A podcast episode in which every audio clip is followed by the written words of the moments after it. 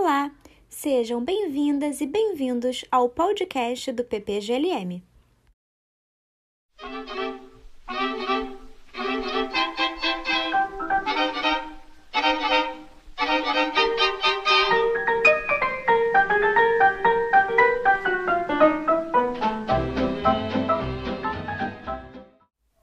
No episódio de hoje, vamos conversar com Alexandre Costa. Ele é doutor em filosofia pela Universidade Federal do Rio de Janeiro e professor na Universidade Federal Fluminense. Alexandre realizou pós-doutorado na Universidade de São Paulo, além de ter estudado em diferentes universidades na Alemanha. Hoje, vamos conversar com o professor sobre um tema de sua especialidade, a filosofia pré-socrática, em especial passando pelas obras de Heráclito, Parmênides, Zenão e Empédocles.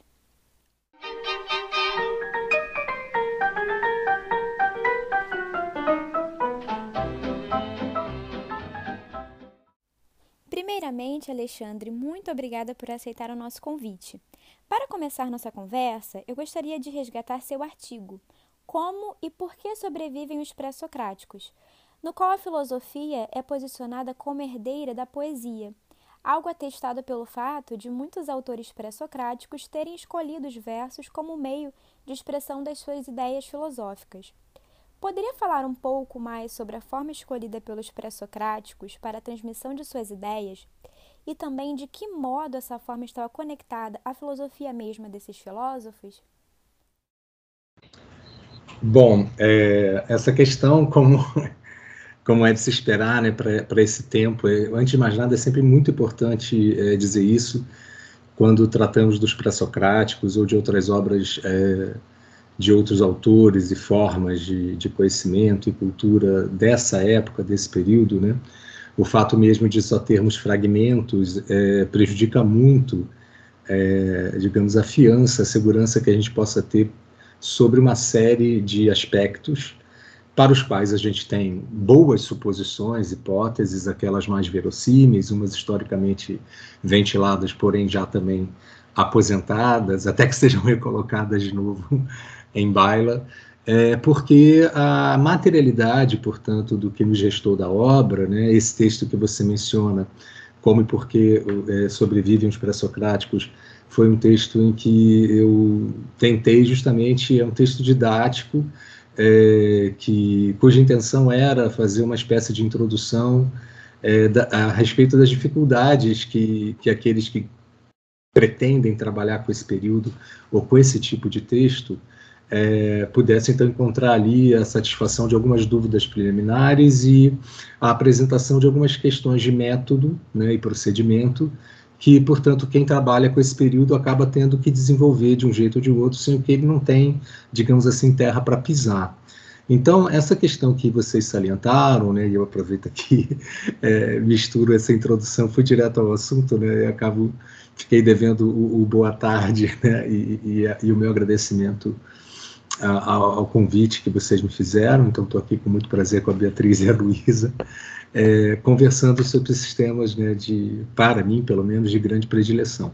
Mas eu dizia então que nesse texto que tem, é, tinha e tem essa finalidade, você salientou essa questão da, da origem da filosofia, que é sempre muito discutida, é, porque de fato ela não tem como surgir do nada, aliás, é uma proposição clássica né, e genérica do período pré-socrático de, de que do nada nada provém, e tampouco a própria origem histórica da filosofia proveria do nada. Né?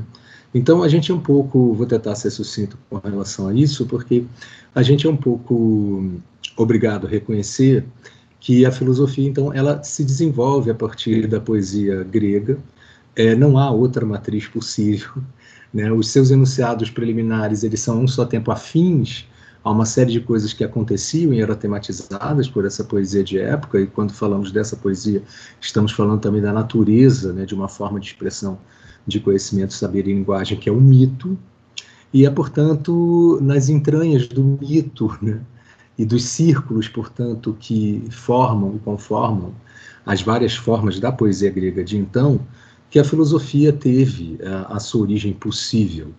É claro que também sobre esse período, por mais que estudemos e tenhamos coisas assim bastante seguras, ao mesmo tempo se convive com aquela nós talvez nunca venhamos a ter uma nitidez muito exata sobre como então a filosofia, digamos, germina, é, desabrocha dentro, em meio a, aí sim é um círculo consolidado, fértil, rico, próspero, que era aquele dos antigos é, poetas, né?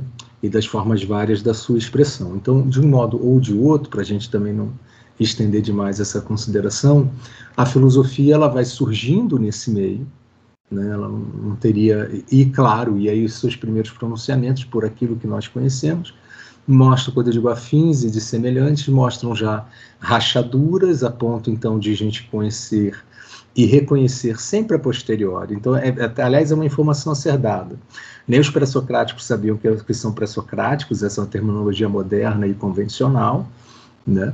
É, e também os primeiríssimos, né, ao que parece, é, ou até prova em contrário, não sabiam sequer que eram filósofos. Então a gente tem que imprimir essa sensibilidade de época. Então, até seguindo né, o relato e a posição aristotélica, em geral é, muito seguida, né, uma, uma, dessas versões que, que ganhou a própria história, né, então detectar que Tales é o primeiro anúncio, digamos assim, de uma forma filosófica, isso significaria dizer, hoje, nesse momento aqui, que eu estou considerando essa questão que vocês me fizeram, que o Tales não sabia disso. Né? Não, é, até prova em contrário, é muito aí sim, até prova em contrário, né, em períodos em que a materialidade é, é frágil, a gente procede assim. Até prova em contrário, é seguro que Tales não se sabia filósofo. Né? No aparecimento do termo filósofo e filosofia, eles são posteriores àqueles autores e obras que a gente hoje reconhece como filosóficos. Quer dizer, hoje significa hoje e também já para autores como Platão e Aristóteles, né, que já fazem uma é, historização, no sentido grego, né? História é investigar. Então, é uma investigação acerca, aí sim, é, daqueles primeiros autores que vieram a, enfim, a abrir aquilo que já esses autores clássicos gregos reconheciam como pensamento e, e literatura filosófica. Então, é, essa é uma primeira consideração mínima é, para emoldurar é, que na, na sua fala da questão que remete ao meu texto, né, a, a questão, então, de que algumas dessas primeiras obras que nós, e já esses antigos, consideraram como obras filosóficas, terem sido escritas como, na forma de poema, talvez não seja esse aspecto o argumento principal para nós dizermos que a poesia surge ou tem origem nos círculos poéticos da antiguidade grega, né? Isso também delimitando o espaço grego de cultura, pensamento e arte, e assim por diante. Porque, como eu disse, é a, a, o surgimento da filosofia dos círculos poéticos, ele é reconhecido, não é, estamos longe aí sim de ter algo muito discutido, talvez ele não circule tanto, mas para os especialistas que, que estudam essa transição, inclusive estudam, portanto, fortemente a poesia grega, esses primeiros filósofos, que não se sabem filósofos, mas venham a ser reconhecidos como tal futuramente, posteriormente, eles é, e nós temos testemunhos dentro desses próprios filósofos, né? Mas enfim, posso dar alguns aqui. É, eles então estariam, é, digamos assim, confundidos numa mesma tradição, ao mesmo tempo que percebiam a sua dessemelhança em relação à poesia tradicional. E aí certos assuntos hoje ou há muito tempo já clássicos, como cisões, que o próprio Platão na República vai dizer que vão alimentar o antigo diferendo entre poesia e filosofia, é que os diferendos é que vão dando né, é, essa distinção a cada vez no decurso do tempo mais consolidada de que há uma nova forma de expressão desgarrada necessariamente em sentido histórico dessa poesia que vai reconhecendo aos poucos a sua autonomia ou a sua diferença suficiente para já não ser produto ou expressão da, da poesia grega. Então, por exemplo, para citar dois casos, dentre esses filósofos, né, é, em que isso aparece, Xenófanes, ele tem um fragmento em que ele diz, eu, eu não sei a que nova classe é, de pessoas, de homens, né, ele usa antropos, né, eu pertenço, e o, e o Xenófanes foi um poeta satírico, épico e elegíaco. Então é interessante que ele mesmo era um poeta, e na obra que nos restou, nós temos a sorte de uma pronúncia dele, em que ele refere, em relação à sua própria história, um momento que ele desgarra, mas aí ele perde o nome. Então, parece que aquele, naquele contexto, esse fragmento ele é, ele é incrível por causa disso, é, carece-se ainda de um nome para isso que, por exemplo, Xenófono já reconhece, olha, já é outra coisa. E, e, curiosamente, Xenófanes, talvez por isso, por viver esse momento né, de, de, de, de uma ruptura, de uma dissemelhança profunda o suficiente para criar uma fratura dentro do círculo poético, e né, ele acusa, bom, então o que eu passo a ser? E o sintoma da ruptura, eu acho que de todos, tanto a gente fala desse diferendo entre filosofia e poesia, ele foi mais é, pronunciado e feroz justamente no momento dessa quebra original. O Xenófanes ele tem aí, na, digamos, nos fragmentos, né, com a numeração atual, que é do Dios, né, é, entre 10 e 14, a gente pode ver a profunda, ele que era poeta, a profunda indisposição que ele vai nutrir com relação à poesia e ser bastante agressivo, nomeando inclusive Homero e Isildo, fazendo assim, as censuras mais radicais é, que desabilitavam ou pretendiam desabilitar a autoridade poética diante dessa nova forma que ele não sabe dizer qual é, mas a qual ele diz pertencer. Então, esse é um, é um documento muito importante em relação a essa, a essa origem e, e, e a possível distinção, quando ela se deu é, e quando ela finalmente matura entre a poesia e a filosofia. Isso é muito importante porque a gente vê ainda hoje, né, tratarmos quase que a priori a filosofia e a poesia de acordo com uma, com uma dessemelhança e até uma rivalidade, uma confrontação histórica muito pronunciada, e se apaga, a, digamos assim, se apaga é, o quanto que elas têm uma origem comum. E o quanto, o quanto tempo durou em que elas se mantêm entrelaçadas nessa tensão entre um tradicional antigo sempre ainda dito poético, e braços né, parciais, né, porque não é um movimento de, de transição absoluto, pelo contrário, a poesia grega continuará prosperando, e o aparecimento de algo aí que sim, que se, se lhe oferece como uma alternativa na forma de expressão, de pensamento, portanto também de linguagem, e de possibilidades de conhecimento. E aí sim eu ia falar o segundo documento e finalmente entrar na, na questão que a Beatriz ressaltou. Se eu estiver me alongando, a gente sabe, depois edita-se isso um pouquinho, espero que fique bom.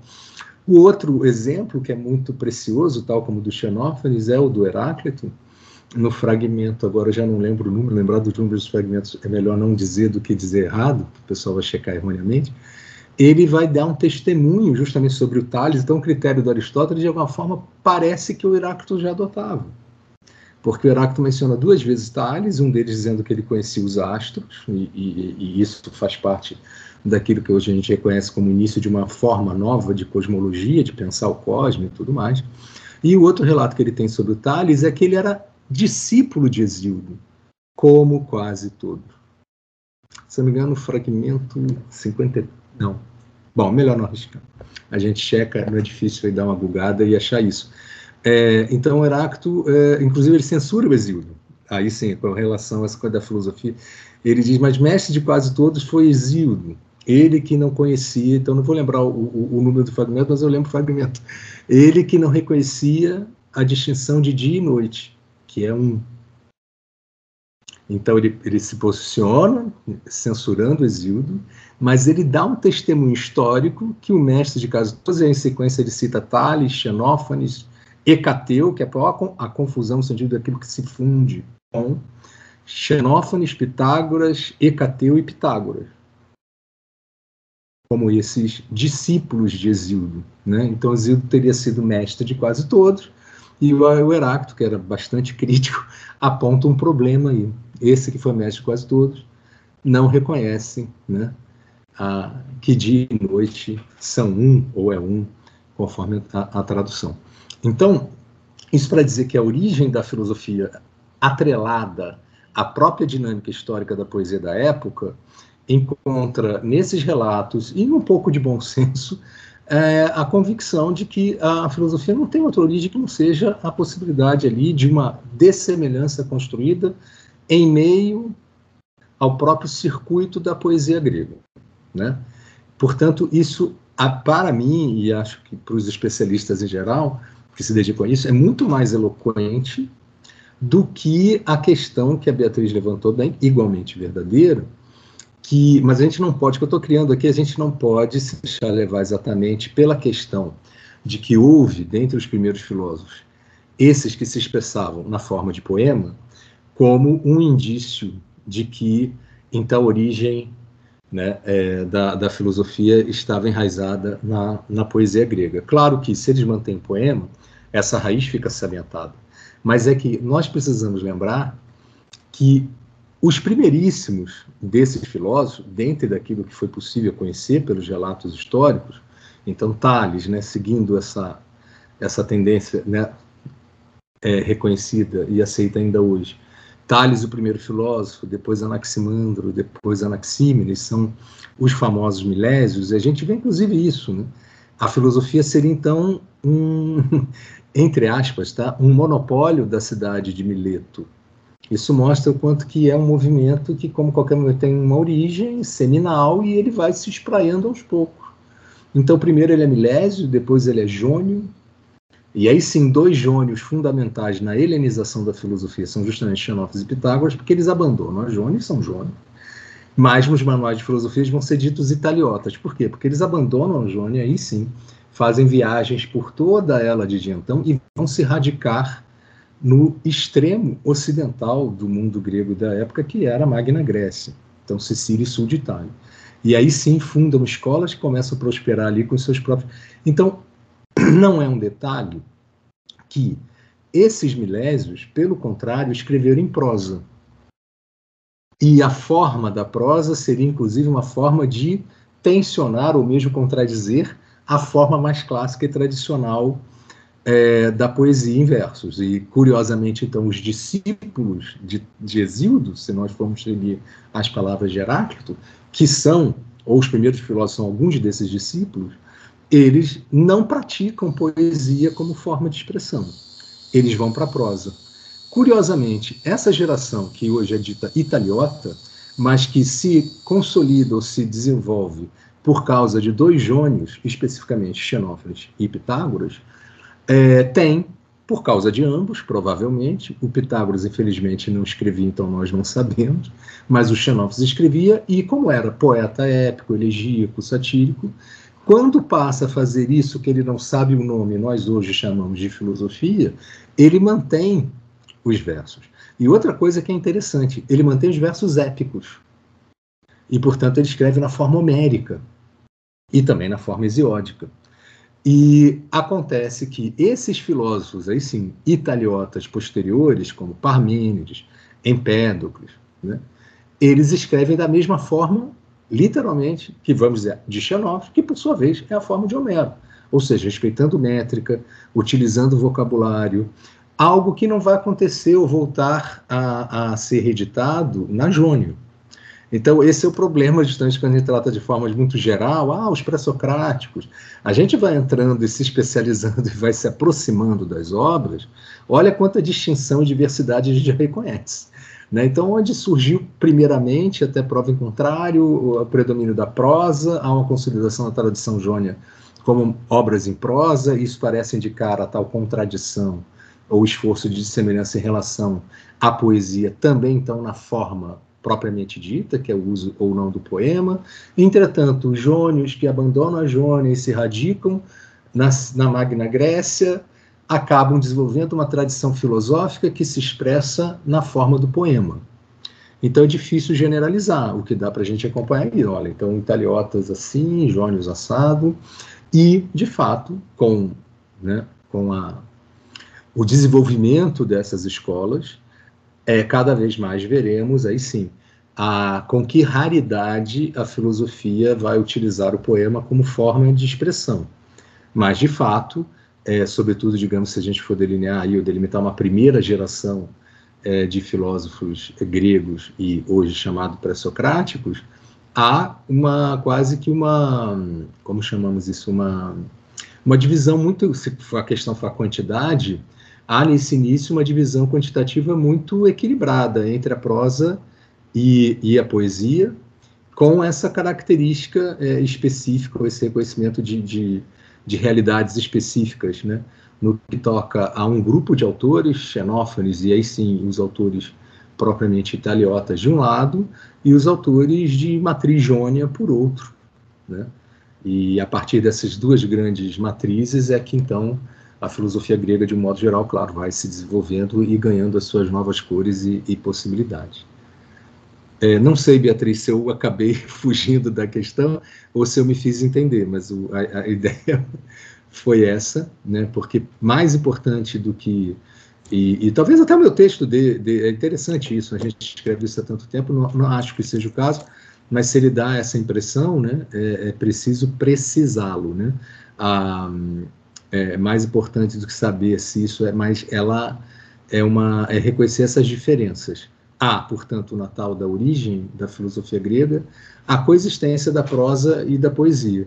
E, portanto, naquilo em que ela também se fez prosa, isso não nega o, o dado histórico de que também essa filosofia, vamos brincar assim, prosaica, ela, ela também tem raiz na poesia grega e, e desenvolve talvez a, a, opção pela prosa. A gente sempre cai, cai, um pouco no mundo de conjectura como uma das formas de, de dissemelhar-se da, da raiz materna, se a gente pudesse pensar assim. Ainda na esteira da pergunta anterior, sabemos que a filosofia de Parmênides se coloca, em grande parte, como uma resposta a Heráclito. Parmênides ouve máximos como, abre aspas, não se pode entrar duas vezes no mesmo rio, fecha aspas, e também, abre aspas, nos mesmos rios entramos e não entramos, somos e não somos, fecha aspas. E tudo isso parece absurdo a Parmênides, pois é incompatível, segundo ele, com a necessidade de clareza e solidez que deve distinguir o conhecimento. Apesar dessa crítica, é inegável que Parmênides mobiliza a filosofia heraclítica para compor o seu próprio pensamento. Como devemos ler essa clássica recepção? É uma excelente questão. O, esses fragmentos que você mencionou, né, são os fragmentos de Heráclito, de número 49a, é, 91 e 12, não estou dizendo de na ordem, acho que é a ordem com que você pronunciou. De qualquer forma, é, isso só ratifica, né, numa obra fragmentária, nós temos três fragmentos distintos sobre o que se chama por muitos a imagem ou a metáfora do rio. Né? Então, isso também dá um pouco a medida do quanto que essa imagem ou metáfora era realmente eloquente e, e importante para o autor, né, para o Heráclito.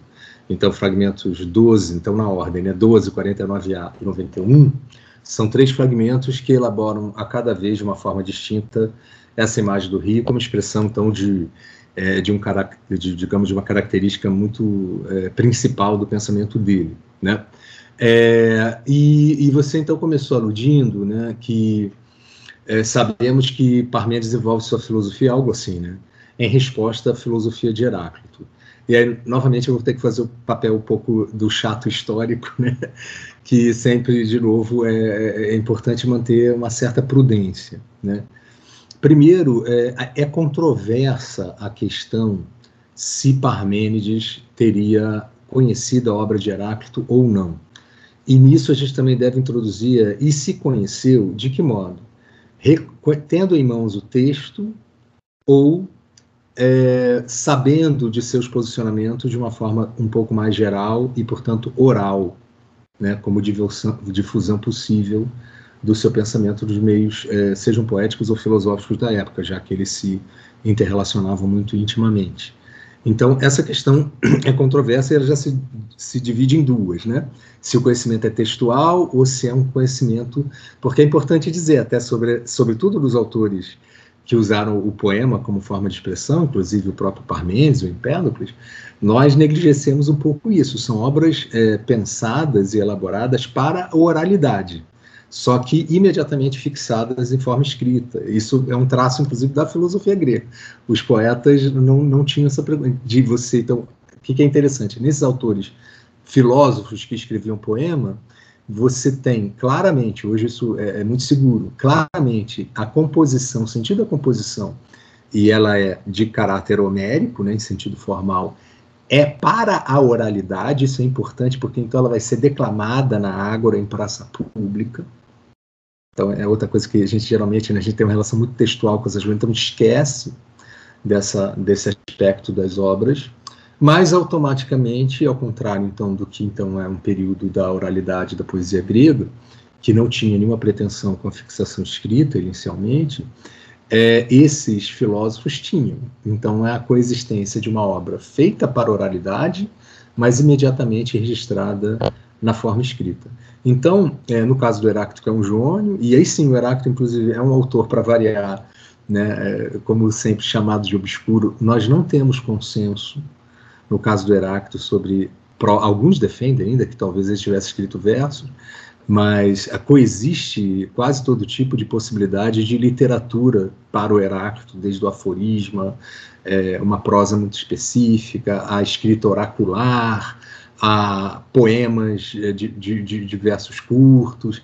Então, nós não sabemos direito, cada um vai ter um posicionamento, eu também posso ter o meu, é, sobre a literatura do Heráclito. É um autor aí particularmente difícil de definir como gênero literário o modo de, de expressão da sua filosofia. Mas, de certo, escreveu um livro, isso é consenso, e o que eu estou querendo dizer aqui é assim, nós não temos como saber se Parmênides manuseou esse livro ou não, ou se ele tem um conhecimento, entre aspas, está vago, apenas no sentido que ele é aberto, é, entendendo a abertura como uma face do que era a propagação oral de determinadas obras, e, quiçá, a própria obra do Heráclito, que, portanto, poderia ter chegado aos ouvidos do Parmênides, mas não necessariamente aos seus olhos. Isso, no caso, notem, se defendermos que sim, Parmênides tinha algum conhecimento, maior ou menor, da filosofia de Heráclito. Há autores é, que recusam isso e muitas vezes até recusam por não poder assegurar que havia esse contato ou conhecimento. Então, aqueles momentos também que a negação vem por insegurança. Não há como a, assegurar isso, realmente eu concordo, não há como assegurar necessariamente que Parmênides conhecesse Heráclito. Então, é, diante disso, sempre recomendar aquela prudência, porque se a gente salta para dizer a filosofia de Parmênides ela se moveu, até vamos usar isso como provocação, né? se moveu para negar o mobilismo de Heráclito, talvez a gente esteja sendo um pouquinho arrojado demais. Que é algo verossímil e faz sentido pela relação das obras tal como nós conhecemos hoje, com certeza. Agora, que historicamente isso seja um, um, um, fato cientificamente comprovado ou comprovável, aí né, são outros 500 e a gente tem que ter alguma algum pudor em relação a isso. Bom, dito isso, né, para a gente então botar tipo, os traços os traços nos T's e os pingos nos Is, eu particularmente defendendo, inclusive, que é, não tem como assegurar isto ou aquilo, é, eu tomo um posicionamento, e para ele eu terei argumentos, claro, de que sim, de que eu acho que o poema é um diálogo entre obras. O poema de Parmênides tem pelo menos duas passagens que parecem evocar o texto de Heráclito. E aí estou, inclusive, falando de texto. Agora, como é que o texto chegou a ele, se oralidade ou textualmente, isso realmente é muito difícil pensar mas é, parece evocar o texto ou pensamento heraclítico. Né? Mormente o fragmento 6 de. E aí foi muito feliz a sua lembrança, porque justamente nós teríamos a alusão, se for mesmo essa, a uma dessas três metáforas do rio, que é essa mesma, acho que foi, quer dizer, você leu as três, que é a do fragmento 49a, quando Heráclito diz: Nos mesmos rios entramos e não entramos, somos e não somos. O fragmento 6 do, do Parmênides é um fragmento em que ele chama os mortais de dicranoi, né, de bicéfalos. Eles têm duas cabeças, não é? porque afirmam que ser e não ser são um e o mesmo, e que todo caminho é um caminho de ida e volta. E esse ida e volta, ou de reversibilidade, a palavra palíntropos, se não me engano, utilizado no fragmento 6 do Parmênides, estaria evocando, além da questão do ser e não ser, que está no somos e não somos, né, nos mesmos rios, é, é, além de evocar então o ser e não ser, evocaria esse palíntropos, no caso a forma parmenítica, estaria evocando o palin, que é uma forma grega, né, de valor geralmente adverbial, às vezes adjetivo, que quer dizer justamente de onde vem palíndromo, né? Enfim, que quer dizer esse ida e volta, isso que, que é, na verdade, que é, veja bem, o Heráclito usa isso muito mesmo. e que, portanto, para mim, a melhor tradução né, disso é aquela é quando, tratando como imagem, quando nós colocamos um, um, espelho diante do outro espelho, isso já em linguagem moderna, nós sabemos que então a, a reflexão da imagem é infinita. Então a gente consegue imaginar a luz, né, o espelho diante do outro, aquela atividade incessante de ir e vir da reprodução infinita da própria imagem, né? E, e, e isso é Palin em, em Heráclito várias vezes. E ele fica usando isso também para ligar os termos, né? consonante, dissonante, e de esse de volta. Então, Palin realmente é um termo muito importante da literatura heraclítica, fosse qual fosse o seu gênero. E talvez isso seja um indício formal de Parmênides, não só ter acesso, seja por ouvido ou por olhos, à obra de Heráclito, como de fato, talvez no fragmento 6 ele esteja posicionando-se em relação ao autor e a ideia que ele expressa ali, e aí sim é, propondo, é, como sabemos, uma distinção clara entre o que é e o que não é. Né, de modo que ser e não ser a um só tempo, coisa que o Platão no Sofista vai voltar, aliás, diga-se de passagem, em favor de Heráclito contra Parmênides. Não à toa tem lá o parricídio de Parmênides no, no Sofista, e a questão que está em jogo justamente é do ente e do não ente, ou se preferirem, do ser e não ser. Não é? Então, é, essa, só para então concluir, notem que estou situando formalmente e textualmente um trecho, para mim, mais, é, digamos, insinuante, é, em que a gente possa é, salvaguardar que sim, parece que Parmênides conheceu Heráclito e se posicionou. Né? É, eu, particularmente, eu confesso, vou dar argumentos a esse argumento. Por outro lado, é, também aí, embora para mim muito convincente, então sem negaciar nada, é, é, o que eu acho, acho que aí há uma referência, mas não é aquela coisa que a gente possa dizer, olha, é seguro, certo, e, e, e não ouço opiniões de contrário. De modo nenhum, aí, por mais que haja uma tangibilidade, pode ser em algum grau uma, uma coincidência, pode ser, enfim, mas eu particularmente acho que aí sim nós temos um ponto de contato e um ponto de, de, de divergência, né? Um ponto de divergência. Eu não sei qual vai ser a próxima questão, então não vou perder a oportunidade de concluir essa minha consideração apenas com uma lembrança, que aí, de novo, meu posicionamento. Porque, tradicionalmente, se opôs muito Heráclito e a Parmênides, eu acabei de dar é, um exemplo de que, se há, e para mim há, aqui uma evocação do pensamento de Heráclito por parte do poema de Parmênides, e aí ele estaria, né, é, digamos, divergindo do, do autor, né, do, do Heráclito. É, por outro lado, eu acho temerária e imprecisa essa posição muito clássica historicamente, mas que para os especialistas, a maioria deles, há quem continue com esse posicionamento, mas cada vez mais a gente vê isso ser suspenso, que é essa clássica oposição entre o pensamento dos dois autores ela cada vez mais vai se aposentando ou ela vai ficando difícil de sustentar.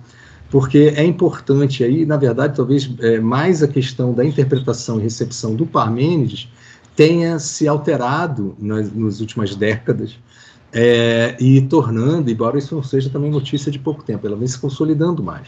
Já tem autores antigos que nós podemos dizer que não praticavam essa oposição quase perfeita entre Heráclito e Parmênides, que viraram, portanto, símbolos do mobilismo e do imobilismo.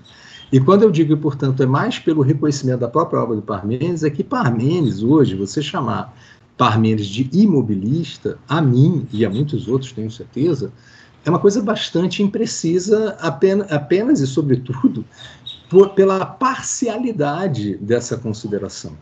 O, o que nós temos que pensar em relação a Parmênides é o que ele afirma ser imóvel e o que ele afirma ser móvel, porque nós temos mobilismo em Parmênides. Né? Parmênides não é um não mobilista. O poema contradiz isso. Agora, o poema propõe algo que é ciente ou ser. A tradução mais exata é ente, tá, gente? A gente se acostumou a ser por conveniência ou familiaridade. Mas então, esse ente, ou se quisermos, ser, ele é imóvel. Agora, o poema de Parmênides descreve as coisas móveis. Ele fala do movimento dos corpos humanos, inclusive. Ele fala do movimento erótico. Parmênides é uma espécie, entre aspas, tá, de médico-biólogo do seu tempo, nós temos bastante coisa. É, claro que para quem trabalha com fragmentos, ter três ou quatro fragmentos é muita coisa, tá, gente? Então, lá, de pouco que nós temos dele, três, quatro fragmentos são sobre genética, genealogia e sexo. Né? Então, há claramente movimento aí. É um autor que, no que tange a astronomia, ele fala do devir móvel dos astros, dos movimentos da Lua. Então, ele é um estudioso do movimento. A questão é o que é móvel e o que é imóvel no pensamento de Parmênides. De modo que vocês vejam, é, o problema da oposição com Heráclito é que Parmênides não pode fazer o papel do imobilista puro porque essa pureza, né, no caso, ou seja, podemos aqui como pura homogeneia, ou seja, ah, só há imobilidade, não, isso não corresponde à obra de Parmênides. Parmênides é um estudioso do movimento. Aliás, por ser um estudioso do movimento, ele propõe um imóvel.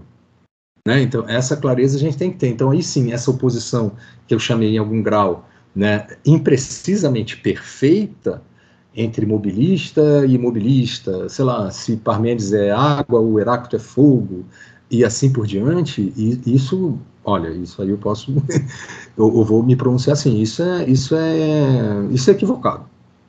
Isso é uma posição clássica que não se sustenta, eu não vou aqui dourar a pílula, mas aí sim, aí pensar, então, o que, que o Parmênides está propondo como móvel e imóvel, e o quanto que isso se assemelha ou se dessemelha de Heráclito. Portanto, as distinções, como inclusive aquela que eu, que eu mencionei aqui, formal e textual, é, se assim mesmo for, elas existem como distinções de pensamento entre um autor e outro. Aliás, filosofia, eu não conheço um filósofo conhecida plenamente com algum outro. Né? Então, assim, as diferenças elas estão dadas no pensamento, mas não dessa forma quase caricatural, né? É, de uma característica pela ideia de perfeição, de oposição perfeita, entre Heráclito e, e Parmênides. Né? Então, dentro do mobilismo, aí sim, do que Parmênides descreve como movimento dos astros, falando em Levi, inclusive se assemelha muito ao que Heráclito descreve, quando eles tratam da mobilidade. Né? Agora, com relação a, a ser e não ser, ente e não ente, que é justamente o fragmento que eu mencionei aqui, parece que eles realmente pensam de forma bastante distinta. E, e é, não à toa, nessa região de pensamento que o, que o Parmênides propõe o ente como imóvel. É, só para terminar, e aí sim eu acho que temos dessemelhanças nessa ordem, substanciais, é, isso também não quer dizer que o mobilista Heráclito não tinha algo de imóvel no seu pensamento. Né? Aliás, o fragmento 64 de, de Heráclito diz isso é, transformando-se, repousa. Essa ideia de que tudo é móvel, menos a lei, que obriga tudo à mobilidade. Há algo de fixo na mobilidade de tudo, justamente porque tudo, né, é, tudo flui, é é a tradução do, do, Platão, né? Sempre lembrar que não há em, em Heráclito a expressão tudo flui. A expressão tudo flui, famoso pantarrei, é o modo com que, então, Platão simbolicamente traduz inclusive as metáforas do rio, e que, portanto, é altamente aplicável ao pensamento do, do Heráclito, portanto, acho que é bastante preciso para variar quando faz essa consideração. É só não alimentar aqui outra, é outra coisa que é muito comum, as pessoas às vezes citam isso como se fosse um fragmento do Heráclito e, e sequer é, é, na verdade, ser um comentário platônico ao pensamento do Heráclito, e aí sim, sobre o comentário eu particularmente é, concordo, mas com a lembrança de que se tudo flui, até porque tudo é uma exposição, uma afirmação de um absoluto. Né? Se tudo flui, o que é imóvel em Heráclito é justamente a fluência de tudo. Né? Como lei, como logos, que organiza o que é a grande identidade entre as fluências todas. Então, olha que interessante. Então, o mobilista Heráclito, ele tem um lugar de imobilidade no seu pensamento, que sim, não é o mesmo do lugar da imobilidade em Parmênides. Então, o legal, e vou deixar aqui questão, né, para aquele que se interessa, é você se aproximar desses pensadores e conseguir não só esses dois. É um tema de época, assim como unimúltiplo, móvel e imóvel. E como cada uma dessas obras pensou a mobilidade e a imobilidade. Então, elas pensaram de forma diversa um tema do seu tempo. Mas o que é difícil é justamente você não achar nessas obras um, uma, uma anunciação, uma expressão do que cada uma delas pensa ser o móvel e o imóvel possível como tradução da realidade, da natureza, do cosmos, como a gente preferir. Ainda na linha do elatismo, gostaria de resgatar a obra de Zenão de Eleia, famoso autor de paradoxos e o mais proeminente discípulo de Parmênides. Embora a filosofia de Zenão nasça como uma tentativa apologética de Parmênides, ela possui em sua estrutura diversas divergências. Poderia falar um pouco para nós sobre essas aproximações e distanciamentos? Ótimo, né? Eu acabei de dizer né, que, que eu não sabia qual era a próxima pergunta. Quer dizer, sabia mais ou menos, porque né, a gente, vocês me enviaram né, um, um rol né, de, de questões presumíveis, né? E que estão se ratificando aqui. É, mas essa pergunta, então, encaixa muito bem com como, como eu estava terminando a minha consideração sobre a pergunta anterior. Os paradoxos de Zenão, né, os quatro fragmentos que nos restaram, sobretudo graças à, à física de Aristóteles, elas são paradigmáticas disso que eu acabei dizendo, né, que a, a essa época era necessário pensar o uno e o múltiplo, o movimento e o não movimento. E os paradoxos de Zenão são dedicados a isso, né? Ele, aí sim, ele é também nessa tradição apontado como o pai da dialética. O próprio Platão seria uma, uma segunda, terceira figura da dialética grega, fundada, então, possível e, e até prova em contrário, né, há um certo, certo não, há um substancial, um substancial consenso com relação a isso. O, o, o Zenão, justamente na recepção da obra de Parmênides, né, ele organiza um método né? Ele organiza esse método dialético em que ele parte de uma hipótese, no sentido mesmo grego, ou seja, há uma hipótese que será ou não confirmada como tese. Então, a distância entre hipótese e tese né, é marcada pelo desenvolvimento dialético, ou seja, o desenvolvimento dialético afirmará ou negará a hipótese. Se ela é afirmada, ela vira tese. Se ela é negada, ela maximamente se mantém como hipótese. Então, esse desenvolvimento, que é formal e metodológico, né, bastante preciso, e por isso mesmo tão chamado, poderia ter tido outro nome, sim, mas então ele ganha um nome, ó, isso é dialética, inaugura sempre a argumentação com a hipótese. Se é uno, e aí ele desenvolve, tá, tá, tá, tá, tá, tá, tá, tá, tá, tá, tá. Aí ele vai para a contra-hipótese. E se for móvel, tá, tá, tá, tá, tá, tá, tá, tá, tá.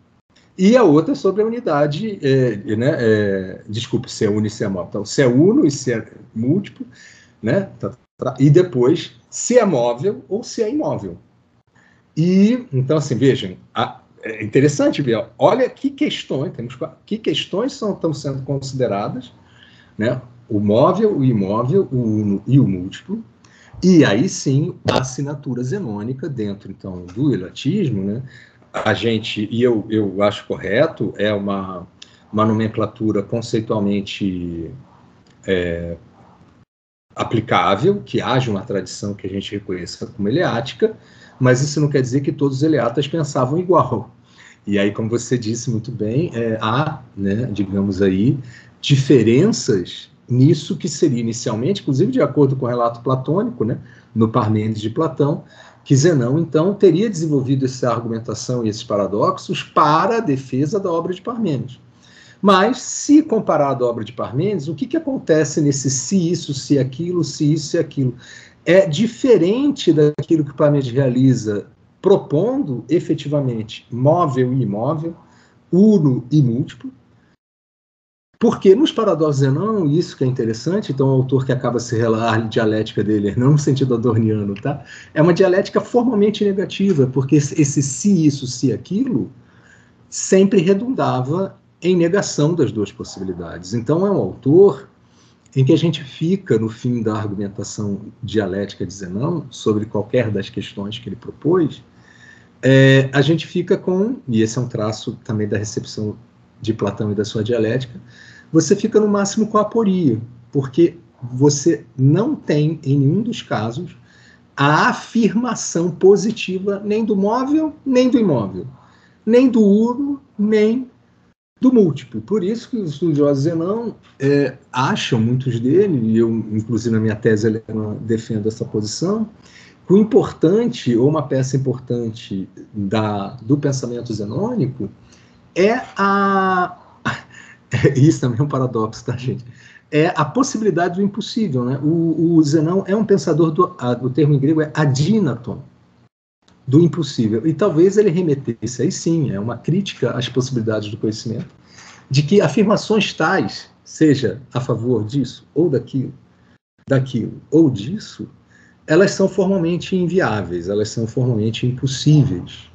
E haveria, portanto, no pensamento zenônico, um grau de ceticismo quanto à possibilidade da efetivação de um, de um conhecimento, seja da natureza ou já um conhecimento, alguns exploram muito isso, a formalidade né, lógico-matemático, em que essas coisas pudessem ser é, efetivamente afirmadas. Então, é bem interessante, algo que tem sido um pouco negligenciado. Claro que existem especialistas e literatura suficiente para a gente estudar isso, mas voltando um pouco às impressões um pouco genéricas e que sempre ainda é, prevalecem na recepção da história da filosofia, né?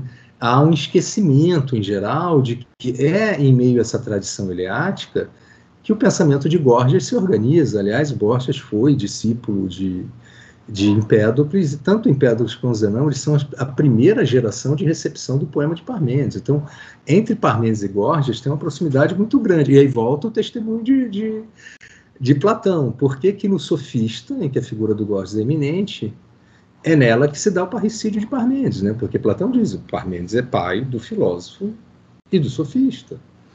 É, é, essas possibilidades, porque eu estou dizendo, quando eu falo da dialética zenônica e ela, ela evoca hipóteses sempre para negá-las, é, é inegável, né? já que o aluno é inegável, o quanto que a sofística do século V se nutriu da posição, não apenas de Zenão, mas de algumas posições que o eleatismo tinha desenvolvido e que, portanto, lhes são muito caras. Né? Inclusive naquilo que pode ser uma certa rebeldia com relação aos eleatas, entre aspas, puros, mas que só passam a ser possível para uma sofística grega, mas também para Platão, a partir de que esse eliatismo impunha possibilidades formais de linguagem e procedimento em que a própria possibilidade da afirmação das coisas fica em suspensão. Para terminar, para não só ficar dentro dos argumentos, né, é, e nós filósofos gostamos e temos que gostar de argumentos mesmo intertextuais, citando as obras, etc., é, documentos, é, registros doxográficos que, que existem sobre Zenão, é, se lidos com a devida atenção, fazem de Zenão um personagem muito semelhante a Gorgias na sua praxis pública. Então, o, vou citar apenas um para dar aí, para confirmar, para não parecer que eu estou falando né, no mau sentido de forma abstrata, em Diógenes Laércio, quando se fala, ele dá relatos sobre o que teria sido escrito na lápide, né, no túmulo de Zenão. E, e o que está escrito ali, eu não vou lembrar exatamente, mas é Zenão forte, não, invencível argumentador, negando a tese e a contratese, destruidor de tudo. É, olha quanto isso se assemelha, então, aquilo que também pode ser uma imagem genérica de uma certa sofística, é, portanto, também lembrar que a sofística, falando dos nomes, é um nome mais antigo que filosofia, né? A gente se habitua muito a do século V e IV, graças ao impacto que tem é, na filosofia platônica, né? Mas a sofística é, com alguma segurança, uma manifestação do pensamento grego anterior à própria filosofia e que também então estaria nesses interstícios de relação com a poesia em suas origens e tudo mais né a pedagogia grega é muito portanto a possibilidade da possibilidade de efetivação do alfabeto grego que é algo muito importante para o desenvolvimento de uma cultura eminentemente oral para ela começar a ser gradualmente escrita é uma prática da sofística grega desde o século VII, VIII para alguns. Então, né, é importante dizer de que sofística nós estamos falando para falar dos sofistas. Então, é, é, vejam, a especificidade da sofística que é mais, digamos assim, conhecida na filosofia é essa que se dá entre o Eliatismo e Platão.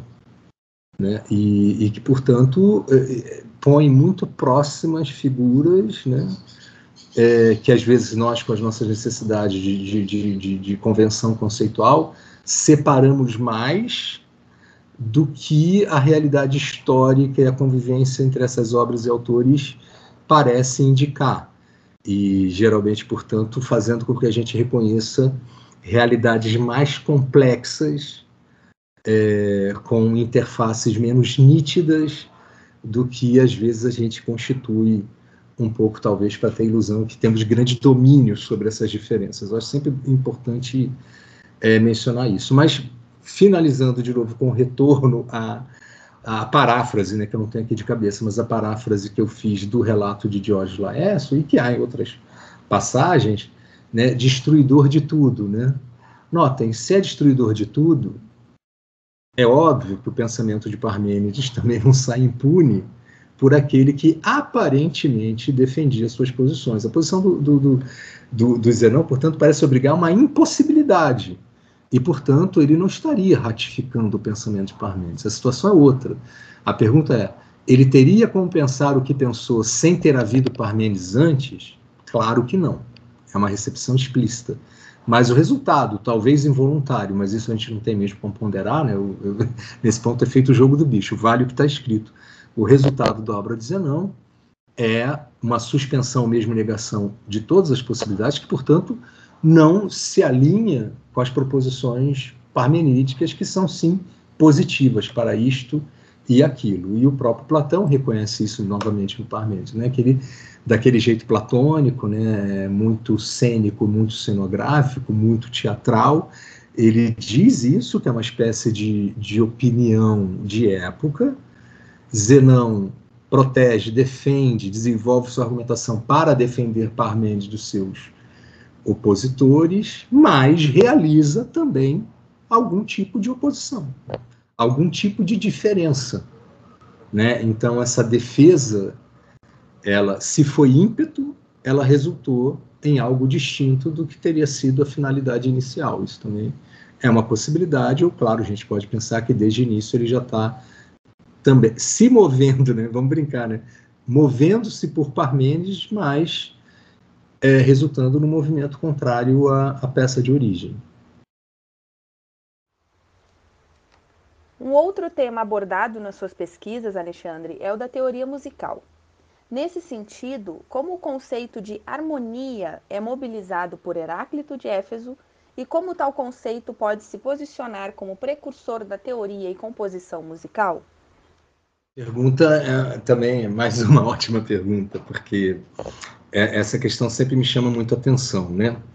É, eu, infelizmente, quero dizer de antemão, não sou músico e, e muito menos posso me dizer um conhecedor de teoria musical, né? Embora eu tenha um pós-doutorado relacionado a isso, mas que era um projeto coletivo em que os meus trabalhos, sobretudo a respeito de Heráclito, alimentaram para aí sim para o pessoal que estuda a história da música e mormente teoria musical na antiguidade grega, é, algum tipo de material que me aproximou deles. E aí a gente constituiu um trabalho em que eu, naquilo que eu conheço melhor, ou um pouco mais, que é justamente essa literatura filosófica que, que, que inicia e dá origem, sim, há uma associação entre a ideia de harmonia e a, as possibilidades de composição é, musical, ou seja, no sentido da praxis musical, mas também no sentido daquilo que são ou vieram a ser as primeiras teorizações musicais é, feitas da parte né, originalmente falando da parte dos filósofos gregos, né? Então, é, o que há é, e que então esse trabalho, na verdade, ele ele remete a, a, um possível início histórico, a não ser que a gente também descubra algum texto, alguma fonte, um fragmento que mostre uma relação mais remota, que é, eu não acho que seja incidental. O que, que vai acontecer? A primeira associação que a gente tem entre harmonia e música de forma explícita está na obra de Heráclito. Agora, é, é, importante dizer, por isso que eu digo, em forma explícita, eu mesmo tenho orientando desenvolveu isso é, com muita argúcia, e que você já pode ver etimologicamente é, algumas associações mesmo em Homero. Né? Então, por isso que eu digo, uma coisa é a forma explícita, outra coisa é aquela que você já tem que recorrer a conhecimentos etimológicos para pensar que até o uso dos termos já atrelavam a harmonia, que é uma divindade, né? na tradição mítica, é, harmonia e musicalidade. Né? Então, é importante dizer isso. Mas, de forma explícita, né, uma ideia de harmonia que mostre imediatamente uma ambiência musical é, vai se dar em Heráclito. Lembrando que a doxografia, alguns historiadores remetem também essa associação entre harmonia e música a Pitágoras. Mas o problema de Pitágoras sempre é ele não ter escrito ou nós não termos textos. Mas quando a gente então vê mesmo Filolau de Protono, que, salvo erro, é o primeiro pitagórico de quem a gente tem textos, né, herdados, com alguma suficiência, é, eu posso estar equivocado aqui agora, mas se não me engano, as próprias composições, né, naquelas frações musicais até hoje usadas, elas não necessariamente levam o nome de harmonia, de modo que talvez a escola pitagórica utilizasse algum outro conceito. Mas, enfim, de um modo ou de outro, e portanto eu não recuso de modo nenhum que. Porque Heráclito conhecia, aí sim, Heráclito menciona Pitágoras. E, portanto, Heráclito conhecia Pitágoras. Então, o que Heráclito apresenta sobre harmonia? E quando apresenta, faz, aí que tá. Quando eu chamo de ambiência musical, não é que o Heráclito já exerça ou desenvolva uma teoria musical harmônica. É o contrário. A harmonia é uma peça-chave da cosmologia ou do pensamento do Heráclito, de modo geral. É como se fosse a estrutura do cosmos. E quando ele vai falar de harmonia, ele toma como exemplos a música. Né? E não só a música, aí que tá. Ele usa mais especificamente a corda. Só que os instrumentos musicais, ou parte deles, são instrumentos de corda, inclusive a lira, que ele menciona. Mas quando eu digo não apenas a, a música, ele também toma guerra, porque a lira, isso é muito heraclítico, ela é o mesmo objeto que o arco. O manuseio do arco, o arco do arco e flecha, né, o, né, abstraindo, ele é o mesmo instrumento de Apolo e Ártemis, e vejam que na tradição poética grega, Apolo maneja a lira e o arco e flecha. Né? E no caso de Ártemis, sua irmã gêmea, ao que parece, apenas o arco e flecha. Então, quando o Heráclito fala de, de harmonia, ele fala da lira e do arco. Né? Nas vezes, se não me engano, são pelo menos, acho que são três fragmentos também, né, explícitos sobre harmonia e pelo menos dois deles. Essa numeração talvez agora esteja, é, me perdoem, né? eu posso estar minimizando, mas fragmentos 8, 10, é, não mais do que isso, 8, 10, 51, vocês podem lá apurar. É, ele vai falar de harmonia e aí sim ele sempre evoca ou, ou instrumentos musicais ou termos que se consagraram como termos musicais, como consonância e dissonância. Assim como usa convergência e divergência. Mas então, ele recorre, e, e, a gente precisa distinguir uma coisa, né, que às vezes fica esquecida. O som é uma realidade da natureza. A música é uma realidade humana, ou seja, uma realidade artificial. Existe som, o que é uma coisa, e existe música, que é outra. E, e portanto, isso que é propriamente harmônico, o musical, é, parece, ou esse reconhecimento entre harmonia, ideia de harmonia, e de música, é, o quanto que ela é essencial para a música, ela parece, como eu disse, não é que me pareça um incidente, mas é importante dizer que em Heráclito essa associação é associação pelo exemplo. Agora, pelo exemplo significa que a corda é harmônica, né? então essa ideia da tensão dos contrários, né? Todo mundo, quando estuda Heráclito, fala-se de mobilismo, alguns usam o termo fluxismo por influência platônica, fala-se de harmonia, porque a harmonia é a tensão, a famosa atenção dos contrários, que é um termo que de fato Heráclito utiliza. E nomeia, olha que interessante, essa tensão. Então, o importante é chegar aí. A tensão dos contrários, que seria o próprio princípio de constituição do cosmo, né? porque as coisas, então, elas não são. Heráclito não é um pensador do em si, ele é pensador das relações. Então, as coisas só ganham sentido por relação, e por relação elas são diferença e contraste, ou seja, elas são contrariedades. E é isso que estabelece o jogo harmônico. A harmonia é a tensão dos contrários. A harmonia é um dos nomes que ele aplica à ideia de tensão dos contrários, que por sua vez é a estrutura de toda a realidade no pensamento heraclítico, inclusive das nossas expressões na forma de conhecimento, ou seja, da linguagem humana. O próprio idioma se organiza por movimentos de contrariedade, e já que estamos falando de idioma e de fala, de contradição. Né? Contradizer é dizer contra. Há um dito para cá, para um extremo e para o outro extremo, e esses extremos, uma vez disponíveis, a língua transita, isso também é mobilismo heraclítico, tá? o idiomático, a língua transita entre as possibilidades extremas, que, portanto, são artifícios da própria linguagem para a sua necessidade de expressão. É, então, a tensão dos contrários está em tudo, inclusive naquilo que nos permite a expressão linguística. É, então, essa tensão dos contrários ele chama de harmonia, e quando aciona harmonia, menciona instrumentos musicais, menciona, é, como eu falei, consonância e dissonância, entre outros aspectos que é, já à época, então, em ambiente musical, mas ele também nomeia de guerra, a guerra também é um dos nomes que ele dá. Então, aí sim, fragmento 53. É, nós temos o 51 sobre harmonia, 53, portanto, também é sobre harmonia com o seu outro nome possível, guerra, porque guerra também é uma tensão de contrários, em que ele diz a guerra é pai de tudo ou pai de tudo. Né? E aí começa a dar pares antitéticos, que são vida e morte, é, é liberdade e escravidão, divindade e humanidade. Então, a guerra também fala da estrutura harmônica ou da tensão dos contrários, que é a estrutura de toda a realidade. E olha que interessante, porque a guerra, ou um dos símbolos da guerra, é o arco. E um símbolo da música, ou da harmonia, é a lira, que são, tal como somos e não somos, um e o mesmo para Heráclito. Né? E ele vai falar isso também no fragmento 15, né? É, que exalta, ou no 48, o arco tem o um nome de vida, sua obra é morte, né? É, então, vida e morte conjugadas na tensão do arco. O que é a tensão do arco? Aí sim, a, o exemplo tangível e palpável da ideia de tensão contrária é habitar uma corda, uma corda tensionada. De onde vem a tensão dela?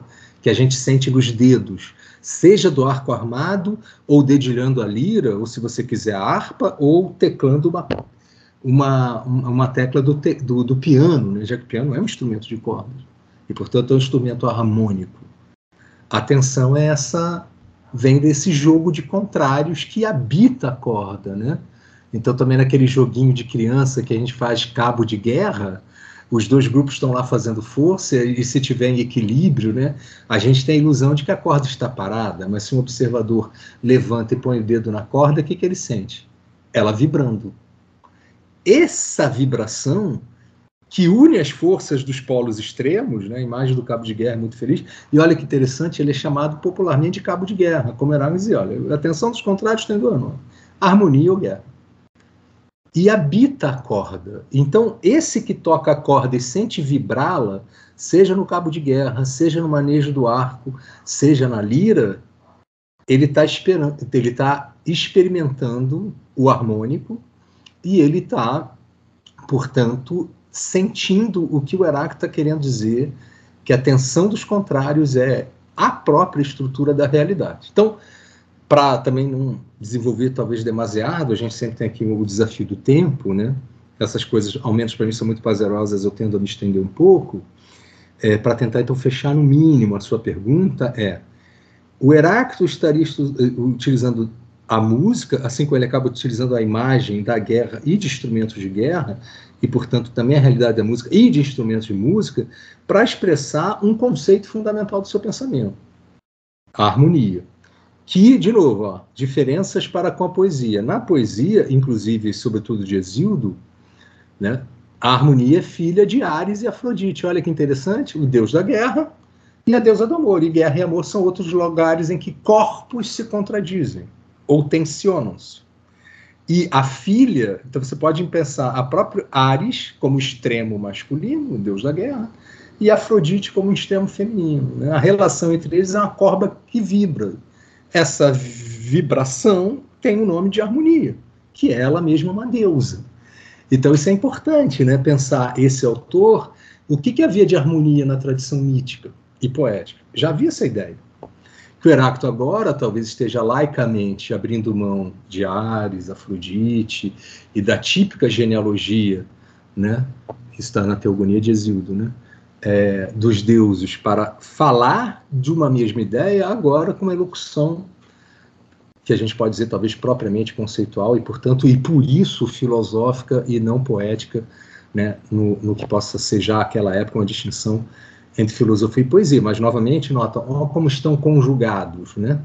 Há uma ideia de harmonia já na tradição mito-poética grega e Heráclito apronta talvez aquela, já que infelizmente Pitágoras nós não, não temos acesso, aquela que pelo menos de forma tangível nos foi legada como a primeira tradução filosófica da ideia de harmonia. E essa primeira tradução filosófica da ideia de harmonia, como utiliza a música, aí sim, não exatamente Heráclito, mas está fundada né, nesses exemplos ou nessas exposições, algo, aí sim que a filosofia grega jamais vai, vai deixar de lado, que é associar, né, é como se então o conceito pegasse de vez na teoria musical. Nunca mais nós vamos ver teoria musical sem ter harmonia como seu conceito-chave. Aliás, eu gostaria de dizer, e eu já disse eu não sou músico, mas o contato mínimo é, que eu tenho com isso, né, inclusive em termos de teoria musical contemporânea, é, isso chama um pouco de atenção. O elemento essencial à música é a harmonia, a música sem ritmo, a música sem melodia, mas não há música não harmônica. A harmonia é, de todas as características da música, dentro da tradição, de, seja do conceito do léxico musical, é, ela é aquela que é irrevogável. Falou música, falou harmonia, e não há como dissociá-las. E aí sim, dentro daquilo que nos é acessível, parece que Heráclito foi o fundador, talvez involuntário, dessa associação que, que se manteve, foi preservada e, claro, e foi se desenvolvendo. Uh, só apenas para dizer que nós não temos, no sentido que hoje um teórico da música possa conceber, ao contrário, aí sim dos pitagóricos tardios que já nos oferecem isso, uma teoria musical é, ou uma teoria harmônica no sentido propriamente musical em Heráclito. O que eu estou dizendo é que justamente uma junção entre música e harmonia se dá, ao que parece, pela primeira vez Heráclito, e aí vai desenvolvendo as suas especificidades e riquezas, é, com mais a própria teoria da música foi se tornando autônoma em relação, inclusive, à própria filosofia. Finalmente, para concluirmos nossa conversa, passaremos agora para outro filósofo, em seu artigo Mito e Filosofia em Empédocles, é ressaltada a atribuição que Aristóteles faz à cosmogonia de Empédocles, dizendo que todos os seres, e mesmo o cosmos, repousam sobre quatro elementos primordiais, a saber, o fogo, a terra, o ar e a água. Porém, o que estabelece uma hierarquia entre os seres são as forças antagônicas do amor e ódio, presentes em toda a parte. Nesta organização, é dito que cabe ao saber, isto é, ao indivíduo que sabe, resolver-se por essa ou aquela atitude diante de tal antagonismo. Nesse sentido, professor, de que modo Empédocles estende essa possibilidade de decisão aos outros indivíduos e os conclama às suas catarmoi? Em outras palavras, qual o papel do saber?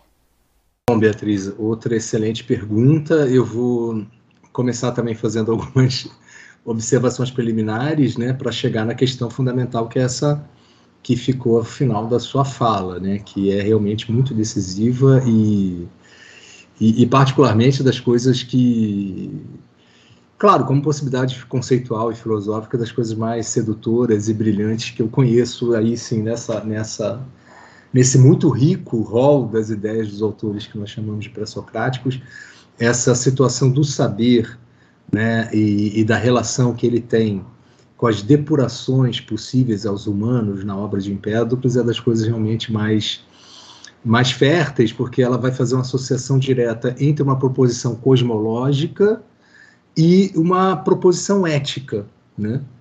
É, que para mim é um traço desse pensamento. A filosofia pré-socrática ela sempre é uma cosmogonia, cosmologia e, ao mesmo tempo, um, um, uma proposição de ética, né, no sentido radical de que sempre está em jogo uma pergunta pelo ethos humano e, portanto, de qual seja o nosso lugar e aquilo que nós devamos fazer. Né?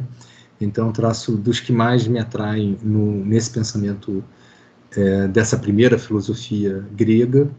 E, e, essa questão em Empédocles é um ótimo lugar para reconhecer isso, porque é um dos mais é, insinuantes e, enfim, muito ricos, para mim, pelo menos, acho um, um, uma elaboração muito sofisticada e muito atraente. Bom, de qualquer forma, as observações que eu, que eu disse que faria preliminarmente é que você está corretíssima na sua exposição, né, quando diz que em Empédocles todas as coisas se compõem, né, é, de quatro elementos. A, única, não é uma, nenhuma correção, é só uma informação que alguns não têm.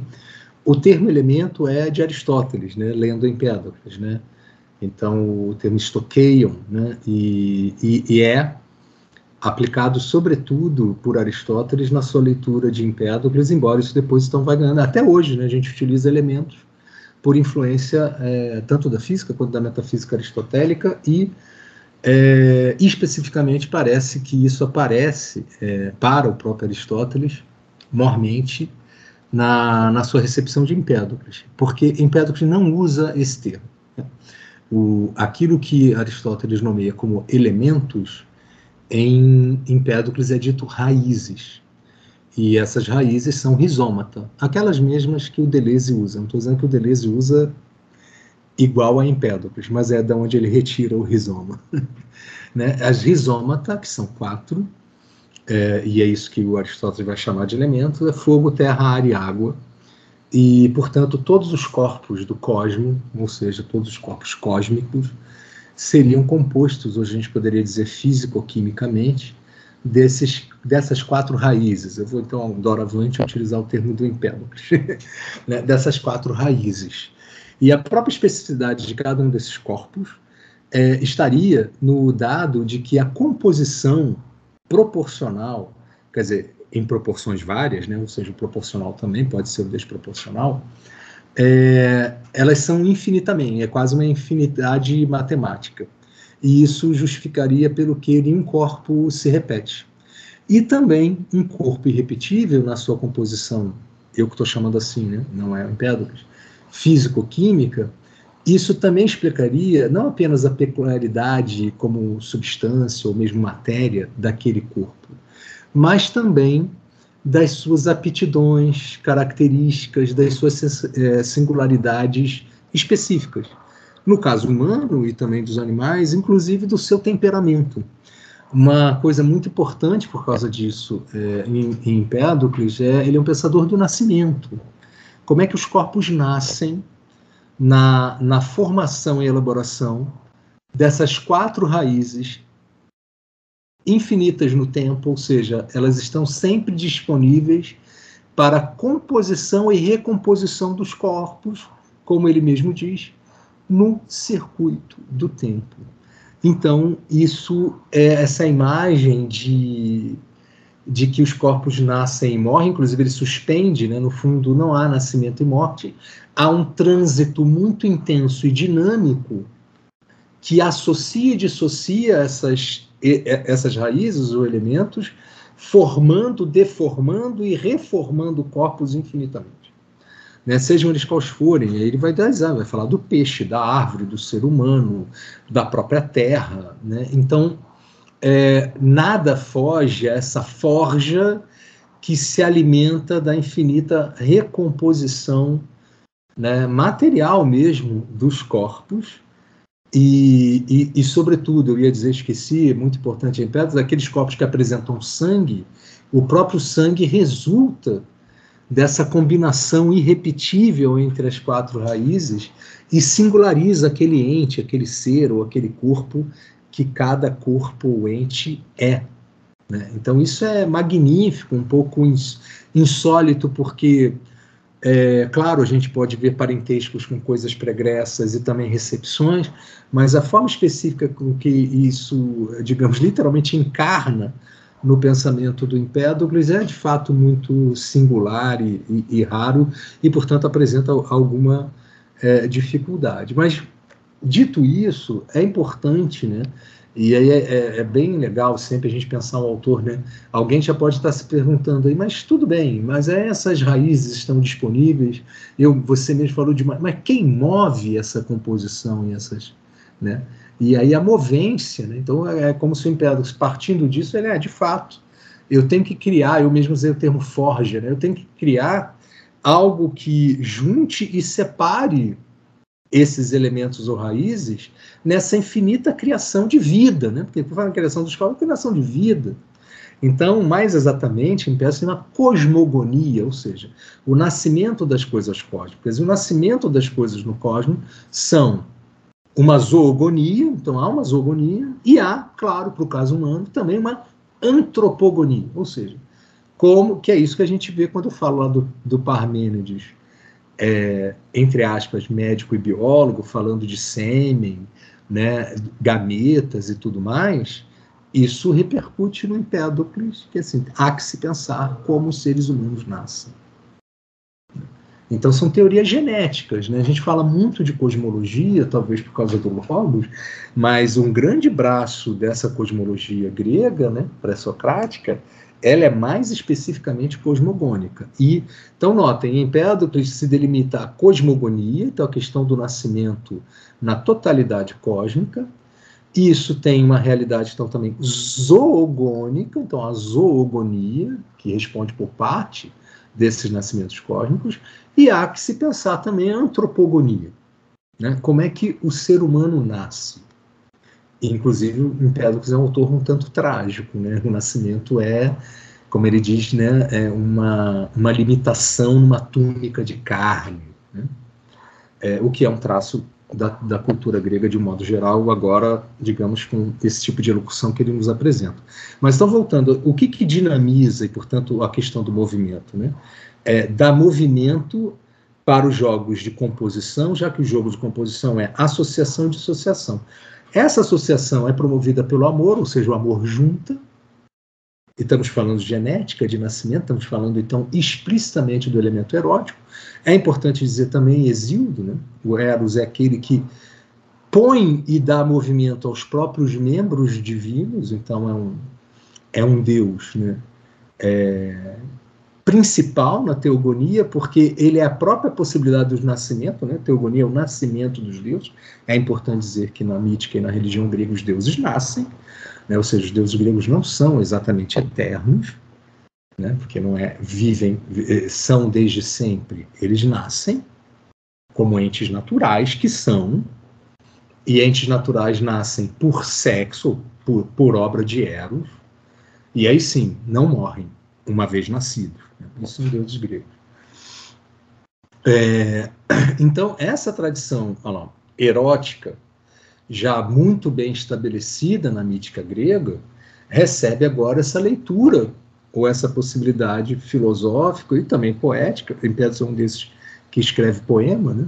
Então as coisas se juntam mais em Empédocles do que se separam com relação àquelas distinções entre filosofia, é, poesia e também religião, né, já que a, a, poesia é religiosa, a religião é poética, mas de outras formas, nós temos Empédocles é, características, não que ele se reduza a isso, mas há características órficas, há características também do dionisismo de época. É um autor nesse ponto muito múltiplo, muito plural, em que se reúne muita diversidade, às vezes inclusive conflitante, e que nele parecem conjugadas, um pouco como o seu próprio Cosmo, né? a partir de formas literalmente várias que se compõem, as oposições servem à composição de cada um dos corpos que reconhecemos no cosmos, na natureza, seja dos deuses, dos humanos, dos animais e assim por diante. Mas, enfim, a tal dinâmica de associação se dá por amor e a separação se dá pelo ódio. Então, numa perspectiva que nós chamaríamos hoje impessoal, ódio e amor em Empédocles, eles são igualmente necessários, sem que não há essa infinita recomposição de vida e de corpos no tal circuito infinito do tempo. Né? Então, aquilo que o amor junta, o ódio separa. E de uma perspectiva, aí sim, a princípio, isso é muito legal no pensamento de Empédocles, uma perspectiva plenamente impessoal, que seria a do próprio cosmo, amor e ódio são igualmente necessários, né? pois do contrário, o ódio não teria o protagonismo na criação do mundo. Agora, nota, a criação não é ah, uma vez o mundo é criado. O mundo é criado incessantemente em Empédocles, e ele, fragmento 9, 10, 8, se não me engano, vai também dizer, olha, criação, e criação é física, né? ele diz, também é um nome bobo, a gente fala por hábito, como morte também é, porque o que está vendo é esse grande balado, essa grande ciranda dos entes em que corpos são postos e repostos. E aí sim, há um fragmento lá no final, sempre tal, que ele diz Afrodite, possivelmente é a deusa que faz essa junção e separação. E por que Afrodite? Porque é deusa de Eros. Né? Então é tudo muito coerente no pensamento dele, por mais estranho, né, nesse sentido do insólito que ele possa nos parecer. Então, aí que a gente chega finalmente, talvez, a, a, a preparar o terreno para isso que eu disse que é o salto ético que move a ideia de depuração, né? Catarmó em grego, depurações, purificações, expurgos, né?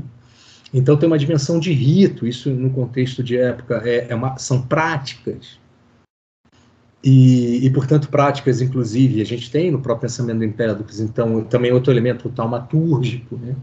É muito forte no, no pensamento e na prática é, de Empédocles, mas é, não apenas pensar que, que porque há né, procedimentos ritualísticos, religiosos no, na obra dele, naquilo que parece ter sido sua performance né, como, como pessoa, né, é uma figura legendária. É, ele mesmo dá relatos disso, né, que ele chegava às cidades, as pessoas vinham para cima dele em busca de cura, ele dizia que curava. Né, então, é, esse, tudo isso compõe a complexidade do, desse autor. Mas, portanto, então, além disso que a gente pode pensar num receituário médico de origem, que, portanto, é também místico, ritualístico, tudo a um só tempo, é, há essa coisa é, que podemos chamar, e acho que é correto chamá-la de uma espécie de posicionamento ético. Porque se da perspectiva impessoal amor e ódio são igualmente necessários à cosmogonia, em todos os fenômenos é, que ocorrem no cosmos, e, portanto, em todos os aparecimentos e desaparecimentos de vidas e corpos, do ponto de vista pessoal, e aí no caso humano, ele conclama para um posicionamento favorável ao amor porque podemos, né, aí Beatriz mencionou isso, né, citando acho que o meu texto, se não me engano, podemos nós mesmos, com o uso do pensamento, posicionarmos-nos em favor do amor, contrariamente às obras do ódio. Porque e isso é delicado, notem, porque o ódio é necessário aos movimentos de natureza ou cósmicos, mas eticamente é, Empédocles nos convida nos nossos corpos, ou seja, justamente porque essa forja cosmogônica se movimenta por amor e ódio, por tensão de contrários, olha aí o nosso belo Heráclito, né? por tensão de contrários, portanto, ambas as coisas estão enraizadas, aí sim, na especificidade humana. Em todos os corpos, mas agora ele quer pensar humanos, que a Tarmói pensam muito a posição do humano. Né? É, ambas as coisas, ou seja, as potências amorosas e as potências odiosas, habitam o nosso corpo. O humano, portanto, fica como que dilacerado ou tensionado entre impulsos contrários. E é como se ele, infelizmente a gente é fragmento, não tem tudo, então de alguma forma estou preenchendo né, algo aí, é, isso preciso ser assumido. Mas parece então que Império está dizendo o seguinte: então por isso nós, e de fato acontece, somos nós humanos que vivemos entre o bem e o mal, nós somos aquele animal ou aquela, aquele corpo que valora as coisas entre bem e mal e que produzimos ambas. Porque sim, somos maus, tal como também somos ou podemos ser bons. E o tal posicionamento ético que aí sim ele conclama é: nessa forja, favorecer as obras amoráveis inspiradas pelo Eros afrodisíaco. Eu já já vou mencionar aqui um, o fragmento 17, em que isso aparece, onde ele dá esse salto, que é salto, mas não é que seja rápido no sentido de mal pensado, pelo contrário, ele vai estar descrevendo a atuação do amor e ódio no cosmo, de um modo geral, E aí, meio que rapidamente, ele fala de como, então, nos nossos corpos os dois agem. E que, portanto, como eles estão em nós, nós somos capazes de pensar, aí no caso do amor, que é o que ele prefere e chama para, pensar amoravelmente, cumprindo, ou seja, realizando na prática, na ação, a questão da ética ou da filosofia moral, né, para cumprirmos obras de concórdia, ou seja, não de discórdia, que são obras que também cumprimos por influência do ódio. Então, ele, a, a, própria depuração pode ser lida como uma disciplina de abandonar em que nós é impulso odioso e potência odiosa de criar o odiável e favorecer, aí há uma disciplina, as obras de concórdia, aproximando-se aí ele chama de Cipris Rainha, né, que é um dos nomes de Afrodite, né, para viver melhor. Então, até esse texto que, que acho que você menciona, um texto meu chamado Mito e Filosofia em Empédocles, a redenção pelo saber. Então, o saber, ele estaria aí, ela, toda essa filosofia que ele desenvolve, para reconhecer, inclusive, isso e aí poder se posicionar, tomar uma atitude. Então, o saber colabora, por isso que eu botei redenção pelo saber para uma libertação daquilo que em nós é odiável e potencialmente odioso, criando uma disciplina, isso que é depurar. Então, direcionar seu amor e afastar-se do ódio, né? Então, por exemplo, um fragmento magnífico, eu acho dele, ele chama jejuar da maldade. jejuar da maldade é uma das formas de cumprir o amorável, né? Que é um termo que, bom, claro, é de tradução, né? Termo grego, mas é um, é um termo, eu pelo menos traduzo assim, também para não ouvir algumas confusões com outros termos associáveis ao amor. Então eu acabo propondo que essa redenção pelo saber, o saber reconhece isso, como Empédocles então reconhece ao desenhar o cosmo dessa forma, e depois, agora, não basta saber, tem que agir em conformidade com isso que o saber aponta. Por isso que até brincando com a palavra filosofia, que é amar o saber, é como isso eu proponho nesse texto, eu digo, parece que o Empédocles está nos convidando a amar o saber para saber amar. E amando, aí sim, o humano depura-se de si mesmo. E o que, que é humano depurar-se de si mesmo? É aproximar-se dos deuses, ou seja, é, é, interessante pensar que isso é um traço comum ah lá, da filosofia grega, da poesia grega, da religião grega, há uma finalidade de divinização do humano. E a gente raramente é, põe isso nesses termos como vou colocar agora. Claro que a divinização do humano significa uma sobre-humanização, mas é uma negação do humano. A depuração é negar o que é de humano em nós para a divinidade. Então, ainda que seja para o alto, né, no sentido simbólico, ou seja, uma sobre-humanização, a sobre-humanização é também uma desumanização. Então, ela, o desumano, portanto, não é necessariamente o sub-humano, que seria esse, então, tão deplorável, aquilo que talvez seja né, indigno. De quem? Do humano? Não, o humano pode fazer no sentido de potência, é indigno dos deuses. E, portanto, ao humano caberia depurar-se, aí sim, amoravelmente, aproximando-se da divindade, né, da divindade no sentido geral, mas que nele, justamente ser a divindade do amor, ele, ele, ele menciona muito, né, forma Filotés, Afrodite e também Eros, né, de modo que então é, reconhecer o amor e praticar amor é, faz com que o humano divinize e, portanto, expurgue-se de si mesmo, né? O sentido de Berg é expurgo, é expurgar o humano ou daquilo que nele é humano. E a sua divinização, então, é esse endereçamento ao amor. Se vocês me permitem, até como conclusão dessa fala, para mostrar, como eu disse no fragmento, e tomar aqui um pouquinho d'água sobre o... Desculpem. É, eu separei né, aqui para mostrar para vocês, agora é só achar.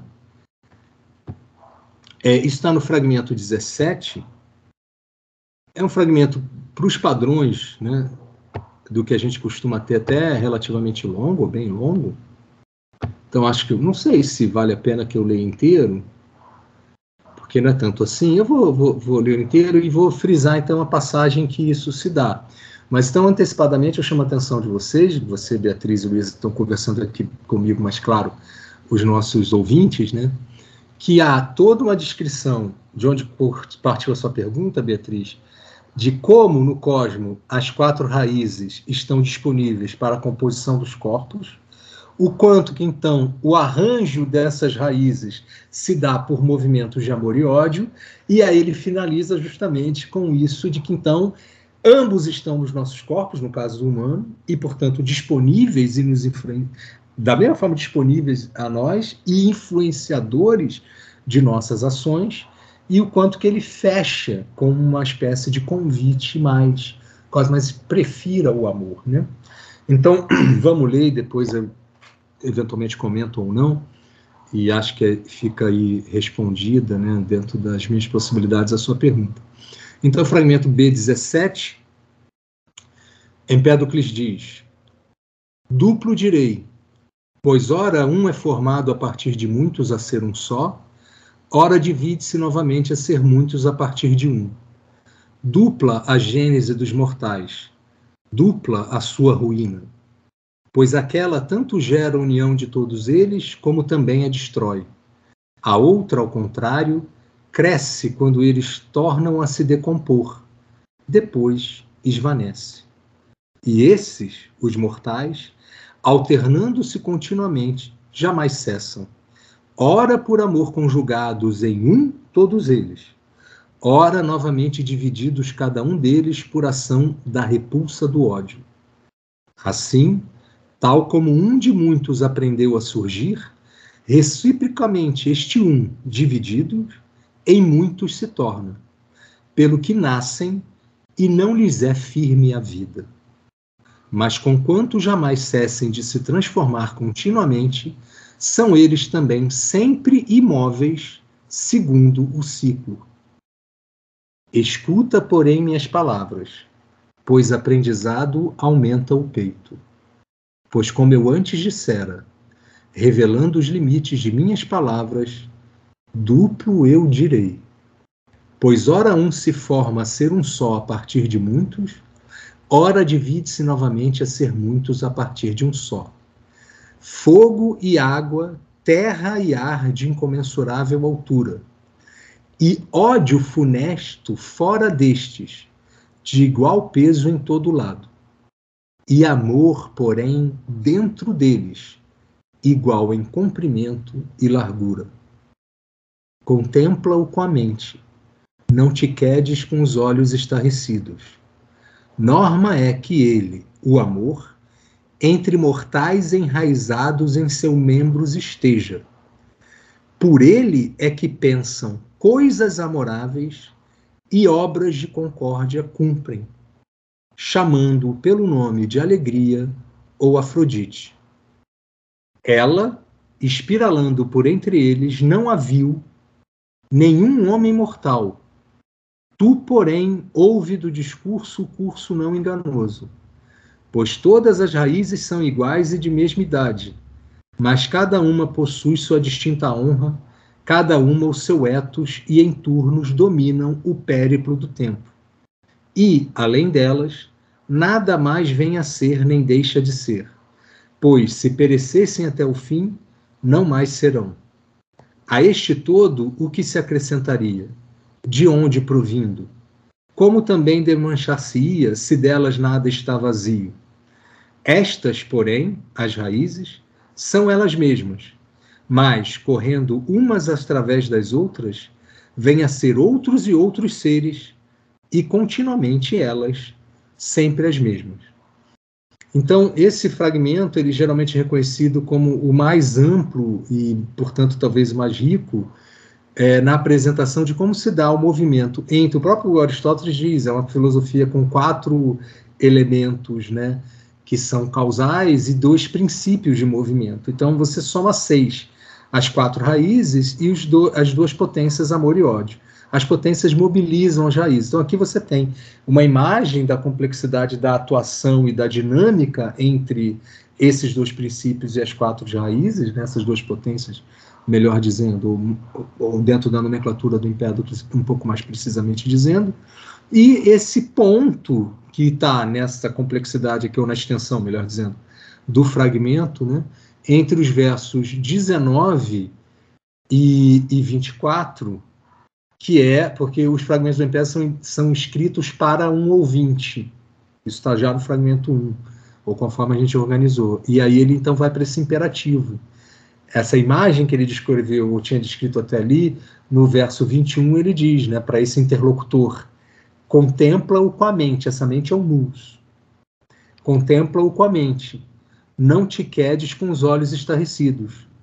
Norma é que ele, o amor, entre mortais enraizados em seus membros esteja, porque ele esteve na composição desses corpos. Então ele está ali, literalmente é enraizado, ou seja, junto às raízes que, na proporção específica daquele corpo, né, é, compõem essa vida, esse corpo, esse ente. Então ele, ele age ali. E aí vem, então, o fragmento 21. Então é norma que ele esteja ali. E aí o que, que ele diz de nós humanos? É por ele, para a presença do amor em nós, né? Por ele que pensam os mortais, né? Então esses são os nós, né? É, ou somos nós. Por ele pensam coisas amoráveis, né? Então qual é a ideia? Sem isso nós não seríamos capazes, a Beatriz já usou isso, né? De pensar e nos e pensamos também coisas odiosas, mas pensamos o bem, pensamos o amorável. Então por ele pensam coisas amoráveis e obra de concórdia cumprem. E, bom, além dessa passagem, então o que está sendo dito aqui? A possibilidade da prática e do pensamento amoroso se dá porque há amor em nós, na materialidade dos corpos e na tangibilidade das vidas. E aí sim, como eu disse, todo o conjunto, lido em conjunto, né, as catarmos, sobretudo, é, embora eu particularmente ache um problema importante, se é um poema ou dois, mas acho menos relevante do que compreender a complexidade do pensamento do Empédocles, é isso o desenho do cosmos, de como ele se movimenta, como os corpos nascem, e no caso humano, a presença dessa, desse amor na nossa Constituição possibilita o nosso pensamento e a nossa ação, as práticas e as realizações amorosas. E o sentido maior, portanto, no conjunto dos fragmentos, fica claro a, é, a conclamação ao exercício dessa possibilidade de pensamento e ação amorosos.